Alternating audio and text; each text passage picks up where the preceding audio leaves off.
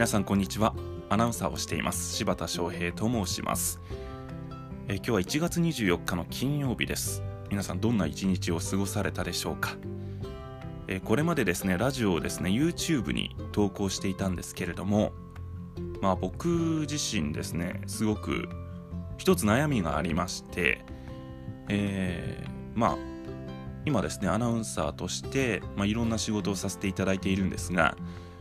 e スポーツの実況という仕事をメインに活動しています。でその e スポーツの実況に関して、まあ、モバイルゲームの実況が多いんですね。でその中で、まあ、モバイルゲームの実況をしているアナウンサーなのにそのラジオをね YouTube に投稿するっていうことは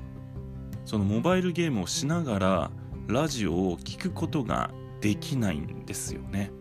まああの一部ねバックグラウンド再生を使用すればまあ聞くこともできると思うんですけれども YouTube については、まあ、大多数の方が、まあ、バックグラウンド再生での利用っていうのはあまりしていないと思ったんですよ。なので、まあ、どうにかねそのゲームをしながらとか、まあ、Twitter をしながらでもいいですね。ラジオを皆さんに届けることはできないかなというふうに考えていましてでその中でまあいろんなアプリを見て、まあ、アカウントも作ったりしたんですが、まあ、ポッドキャストという形が一番いいんではないかという結論に至りました。ということで、まあ、昨日 YouTube に、まあ、一応最後になるかななんていう概要欄でねコメントを残しましたが、まあ、その YouTube での投稿をまあ最後にしますかね。最後にしてでこのポッドキャストで毎日ラジオを投稿していこうと思っています。まあこのポッドキャストの方が、まあ、僕自身この録音する時間っていうのも非常に少なくて済むということで手間もあまりかかりませんのででそれでいて皆さんにちゃんとこう届けられるというか皆さんが聞いている時もバックグラウンド再生ができますので画面をオフにしても聞いていただけることができる。えそして、ま、ゲームをしながら Twitter をしながらのまあ視聴っていうんですかね。聴取視聴ですかね。聞くこともできますので、まあ、こっちの方がいいんじゃないかなと思いまして、まあ、YouTube の方がねパワーはあると思うんですがしっかり皆さんにお届けするためにまあ、この方法にしました、まあ、ポッドキャストにラジオはお引越しということになりました。まあ YouTube ではエピソード1っていう感じですかね、まあ、これからエピソード2が始まるというような形だと思っております。でまあ住み分けっていう形にしようと思っていますので、まあ、ポッドキャストではラジオそしてまあ YouTube の方では、まあ、YouTube はやっぱりあの映像のメディアだと思っていますえー、気まぐれで、まあ、ゲームの実況プレイなど投稿できればなというふうに考えています。で、まあ、このラジオでは、まあ、YouTube の時もそうでしたが、基本的には、まあ、皆さんのお悩みに一つ一つ答えていこうかなと思っています。まあ、あの、いろんなね、Twitter での投稿をお見かけするんですが、まあ、うん、なんて言うんでしょう、ちょっと、精神的に今辛いなとかいろんなことで悩んでる人が多いなっていうふうに感じるんですね。で僕自身も悩みは多い方ですしなんか一緒に皆さんと解決できればなと思っています。なので、まあ、Twitter のリプライを中心に、えー、僕の方に質問や相談を寄せていただければなと思います。えー、ツイッターでお答えできるものはツイッターでお答えしますし、まあ、ちょっと140字じゃ無理だなというふうに感じるものはまあこちらのラジオでしっかりと投稿させていただこうとお答えさせていただこうと思っております。でですねまあ昨日 YouTube いや Twitter ですね。Twitter でいろんな投稿をあの質問をですね寄せていただいて、まあ、ツイッターで一通りですね皆さんの質問には答えたんですがどうしてもちょっと140字じゃ足りないというものについて今日はですね、え、答えさせていただこうかなと思っています。まあ、僕なりの考えですのでまあ本当に Twitter をしながらとかゲームをしながらとか、えー、聞き流していただければと思いますその中でま参考にねしていただける方がいれば、参考にしていただければと思っております。ではですね、まあ、昨日寄せていただいた質問なんですが相談ですね。えー、まあ昔は YouTube では質問箱の方に寄せていただいてたんですがまあ今回からできればリプライでいただきたいなと思っています。というのもまああの、どうしてもね質問箱は匿名ですので、まあ、誰々さんに向けてっていうことができないんですよね。なのでまあアカウント名が見える Twitter の方がいいのかなと。僕も気持ちを届けやすいかなというふうに感じています。なので Twitter のリプライからの質問を答えさせていただこうかなと思います。ではまあこのポッドキャスト1つ目の質問です。相談ですね。えー、大地畠民さんから頂きました。大地区のファンですね。大地区のファンの方。えー個人的な相談なんですが私は友達が好きなんですけど嫌いになりそうな時がたくさんあります。それは特定の人とかではなくてみんなに対してそうです。どうすればいいんでしょうかと。いただきました。ありがとうございます。えー、人間関係で悩むっていう方はねすごく多いんじゃないかなと、思います。えー、僕も、まあ、最近はそこまで人間関係で悩むっていうことはないんですけど人間関係に悩んでいる時期っていうのはたくさんありました。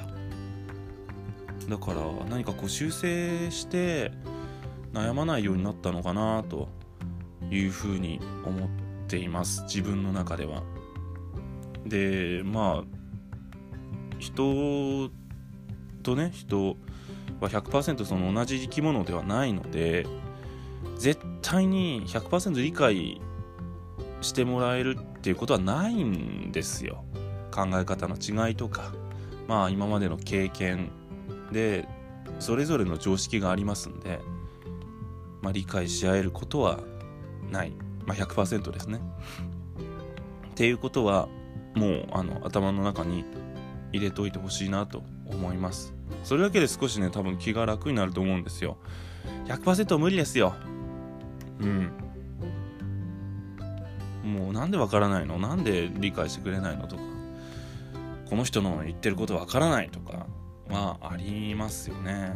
でそれはもうあって当然なんですよ。だから逆に言うと面白いって部分もあるんで。こんな人いるんだとか。わこんな明るい人いるんだとか。僕もすごく元気づけられる時がね多々ありますんでまずそういう考え方が大事だと思います。で嫌いになりそうな時っていうのはあのー、そうですね。だから多分そういううん価値観の違いから嫌いになっちゃいそうな時って生まれると思うんですよね。だその前提を大事にしてほしいなと思います。多分特定の人じゃない分相手に求めてることとかが少し強いのかなと感じます。僕もそういう時期あったかな。なんかのですね本で読んだんですけど、まあ100%理解し合えることはありませんというふうに書いてあってその時にあその通りだなっていうふうに思ったんですよ。でこれがまた男女で違ったりとか、えー、まあ、生まれた国でちょっと考え方が違ったりっていうことはまあ、いっぱいありますので、まあ、それをね大事にしていただきたいなと思います。で嫌いになる必要はないんですよ。なんか受け入れることかな？だから100%理解し合えることはないから、まあ、それを頭に入れておくとまあまあ考え方が違って当然だよねっていうことで受け入れられるようになると思うんですよ。なのでそういう考え方を持ったらいいんじゃないでしょうか。僕はそういうふうにしてまあ初めてお会いした方も、えまあ、友達親友に対してもそうやって思っています。そりゃ違いますよ考え方とか。初対面の方がまだ楽かな。親友とかのね方がねいやなんか分かり合えてたと思ってたのにとかそういう発想になっちゃうかもしれないんですけど、えー、まあ、そこはね違う人間なんで受け入れるっていうことも大事だと思います。ああこういう考え方なのねこの人はって。でどうしてもいや無理だなってていうふうに思っちゃったらここは変えてほしいなって、まあ、些細なこととかもあると思いますよ。その例えばねよく言われますけど、まあ、男女とかでなんかなんだろうな。トイレの便座を閉める閉めないだとか。いやいつも閉めないからいいと思ってた。いやいや閉めるでしょ普通。みたいな。ことでちょっと嫌いになるとか。なんかそういうのもあると思うんで。まああそういう風なんだなって受け入れることが一番大事なんじゃないかなと思います。ということで、えー、第一畑民さん、えー、分かっていただけたでしょうか？少しでも参考になれば幸いです。さあじゃあ続いてもう一つ質問いきましょうか。えー、綿あめさんからいただきました、え、勉強の集中力が全然続かなくて途中でスマホを見てしまうんですけど集中力が続く方法ってありますか？まあありますよね。そのね。勉強の集中力が続く方法がありますよねじゃなくてあの見ちゃいますよね。何かこう勉強しなきゃいけないっていう時にスマホを見ちゃったりとか、まあ、YouTube 見る Twitter 見る、えー、まあ、テレビ見る、えー、あとはなんか知らないけど自分の部屋の片付けを始めちゃうとかね。なんかこう集中できないっていうことはもう皆さんご経験あると思います、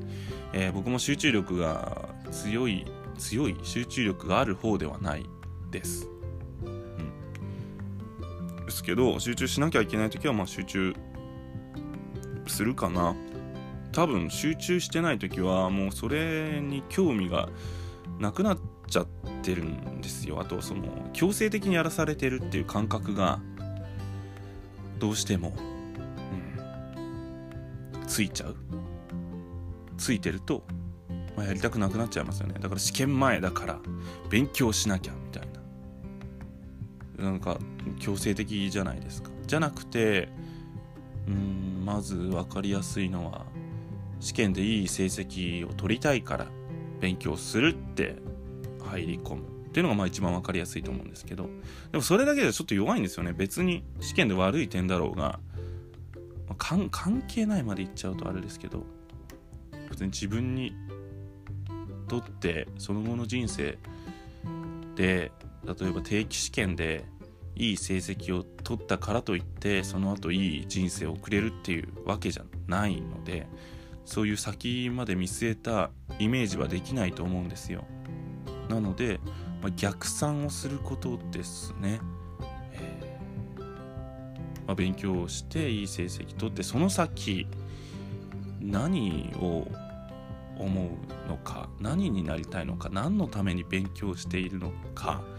いい成績を取って大学に行くのかな？どうなんでしょう？大学に行って、まあ、こういうしこういう勉強をしてこういう仕事をしたいっていう将来のビジョンをまあ描いていくこと。で具体的なビジョンじゃなくてもいいです。何々になりたいとかじゃなくていいと思います、えー、例えばなんだろう。人の役に立つ仕事がしたい。でその中で、えー、まあ、自分だったらこういうふうに人の力になりたいなっていう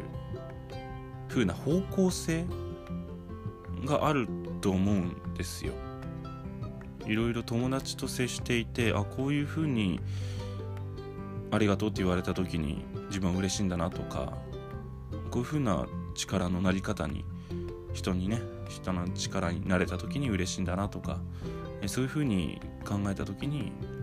えー、嬉しいんだっていう自己分析はあると思うんで、まあ、そこをまずしていくことですね。でそのためにまあ勉強が必要だっていうふうな、まあ、論理的に考えるっていうことで、まあ、勉強も少し頑張れるのかなという部分がまず1点あります。あとは正直その勉強ねやること多いじゃないですかね。考え方も変えなきゃいけないしっていうのもその国語数学理科社会英語全部そのそれぞれに向かわなきゃいかいけない。で国語の中でも古文漢文現代文があったりとか、まあ、数学もね、まあ、数1数 A とかですか。僕はあまりやらなかったんですけど、えーまあ、そういった、まあ、勉強の幅が広い。ってなると、まあ、どれから手をつけていいかわからないし集中してできないのは分かりますよ。で大人の仕事っていうと考え方がもうちょっと定まるんですね。一つ一つまあいろんな仕事をいっぱい抱えてるっていう人もいますが全く違うことをしているっていうのはあまりいないんじゃないかなっていう大きくくくってこれをしています。で僕だったらアナウンサーとして、まあ、実況したりリポートをしたりその準備勉強、えー、するんですが、まあ、考え方としては結構近いものがあるのでそれぞれの仕事完全に独立しているわけじゃないのでこれやったらこれやろうっていうふうに、えー、考えることができる。でも勉強って勉強しようと思ってもじゃあどれから手つけようかなってそんな風に考えているうちに集中力がそがれてしまったりとかするので一番大事なことはやっぱり前のめりに勉強するためにまあこれはツイッターの方でも似たような回答をさせていただいたんですが前のめりに勉強するためにまず一つ興味を持つ勉強興味を持つ科目分野を持つことですね。まあこれが意外に、まあ、難しいというか多分ね興味ある分野ってあると思うんですよ。僕だったら歴史が結構好きなので結局歴史って繰り返されてるんですよね。あのやっぱり偉人の名言とか聞いてるとあこういう風な考え方っていろんな人に共通してるなとか、えー、そういう風に思うことが多々あるのでなんかいろんな人がこのタイミングでこういうことをして、まあ、こういう戦いが行われてこっちが勝ったから今につながってるみたいな風に考えるのってすごい好きでだからそういう興味を持てるところを持つことですね。やっぱ今の自分にリンクしてないとなかなか難しいですよね。だから今の自分にリンクしている例えば現代文だったら相手のまあ心気持ちを考えるとかそういう作業になると思うんですけど今もそうしてますしそういうのは学生時代から好きだったんで、まあ、現代文の勉強っていうのは好きでしたし、まあ、歴史も好きだしっていうところから、えー、広げていく。興味を持つこと。だから一つその突破口を開くことですね。どの科目でもいいです。自分はこれがこの科目好きだなっていうのを極めること。これがまず勉強する上で一つ大事なことだと思います。心で覚えるっていう感じかな。自分の心が動く科目を率先してやっていく。するとじゃあこれってどうなんだろうなとか、まあ、そういうのなんか勉強のエンジンがかかっていくんですよね。でそのままじゃあ次はちょっと英語もやってみようかとか数学もやってみようかとか違う科目に広げていける。まずだから勉強する時は自分の得意なものから始めるといいと思います。えー、そうなんだっていうふうに名前のめりに自分の知的好奇心を刺激してくれるような科目から率先して学んでいくといいと思います。だから集中力を続かせるためには是非得意な科目から挑んでみてくださいで自分にリンクしてないとなかなか興味って湧きづらいと思うんですよね。だからその歴史にしてもなんだろう勉強の仕方として、まあ、分かるんですけど勉強の仕方教え方として順番に歴史を昔から今につないでいくような。じゃあ昨日縄文時代やったので今日は弥生時代の授業です、えー、昨日、えー、鎌倉時代を勉強しましたので今日はその後やっていきましょうとかいう風な順番で勉強していくじゃないですか。それがね自分にリンクしづらい原因の一つではあると思うんですよ。僕のね今興味あること、えー、今令和っていう時代になって、えー、昨日もねあの番組の取材で 5G っていう高速通信大容量通信低遅延通信の、えー、通信について取材しましたけどもそこに興味が出ているところでまあ皆さんもそういった興味ある今興味あるものってあると思うんですけど、まあ、タピオカとかね、えー、そんな中で昔のことを言われてもそのそういう興味がある中でじゃあ今日は縄文時代です。縄文時代土器がありましたみたいなこと言われてもその自分の生活にリンクしてこないわけですよ。それがまあ興味湧かない原因の一つなのかなっていうふうに思っていてどの科目でも言えると思うんですけどだから現代文は自分の生活に割と直結してたんで好きだったんですね。だからなんだろうな。タピオカが今流行って今流行ってんのか。去年流行ったって言った方が新しいですかね。タピオカがあってじゃあなんで流行った？じゃあこの時代、えー、この背景にはこういうことがあってでタピオカっていうのはこの国で作られてじゃあこの国でなんでタピオカ作り始めたのか？でこの国ではこういう農業の背景があってでだんだんだんだん遡っていくとその世界史の勉強につながっていったりするんですよ。だ全部が勉強にリンクしてるんですねどっか。遡っていけば。でそういう発想を持てばずっと興味を持って勉強できると思うんですけどでそういう勉強もありだと思うんですよ僕の中では。でもなかなかその先生がね教える側からするとねまあ30人40人のクラスで一人一人に合わせてそうやって教えていくっていうのもなかなか大変になるんで、まあ、歴史だったら遡って昔から今につなげていくようなやり方で教えなきゃいけないと思うんですがただそれじゃなかなか興味を持てないっていうことなので、まあ、自分が集中して勉強するためにも今自分が興味を持っていることこれってこの勉強につながっているよねっていうことを見つけるのも一つかなと思います。なので、まあ、勉強の集中力を続け,、えー、続けるため集中力をアップさせるためには、まあ、興味のある科目を持つこと。でそのために自分が今何に興味があるのか自分の生活にリンクさせることですよね。なかなか難しいと思いますがまず得意な科目。率先して勉強できる科目興味のある科目を作っていただいてでそこからだんだん他の科目に広げていけばいいんじゃないかなと思います。だから勉強する時はいつもこの科目から始めるっていうようなルーティンを作ればね、えー、少しずつ集中力も上がると思います。もう勉強も習慣なのでしたくないなと思ってじゃしないって選択をした時にもうそれがもうだんだん習慣づいていくので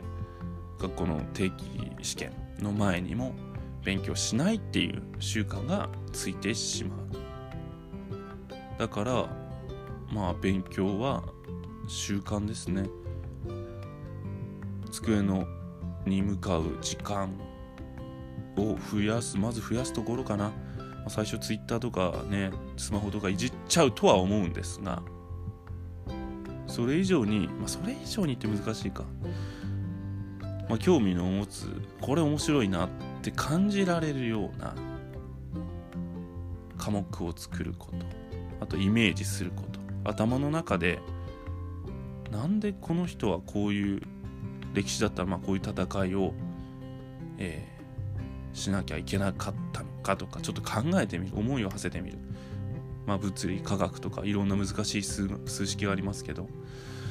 まあ、それもこうイメージするようなこれとこれが合わさってこういう、えー、化学式になってとかなかなか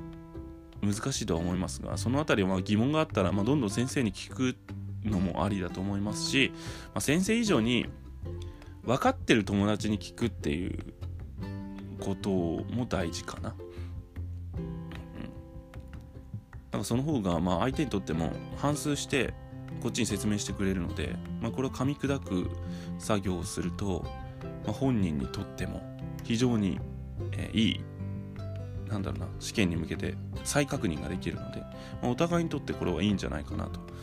思いますので分かってる友達に積極的に聞きに行く。これ何これ？どういうこと？みたいな。いう風な会話をもうそれも習慣づけていくとこの子これだけやってるんだ。あーすごいな。自分もちょっとじゃあやってみようかな。とかそういう意識にもなるかもしれないですしすごく刺激をね受けて率先して勉強できる科目を作ってほしいと思います。こんな形ですかね。参考になりましたでしょうか、えー、2人の方の質問に今日は答えさせていただきました、えー、まあ、勉強であったり人間関係であったりとか、まあ、いろんなね悩み皆さん抱えてると思います是非ね、えー、またお悩みがあるという方はですね僕のまあ、ツイッターですね、リプライでお寄せいただければと思います。まあ、いろんな大変なこともあると思いますが、えー、少しでも皆さんと一緒に解決できればなと思いますので、えー、心のね、隙間であったり、えー、日々の生活の隙間を僕の声で埋められたらなと思っていますので、え今後もぜひお気軽にこのポッドキャストのチャンネルに遊びに来てください。では最後まで聞いていただけた方がいるのかな？どうでしょう？わかんないですけどももし最後まで聞いていただけた方がいればありがとうございます。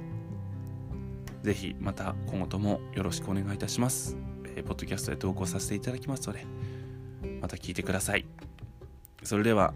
お相手はアナウンサーの柴田翔平でした。また次のラジオでお会いしましょう。ではバイバイ。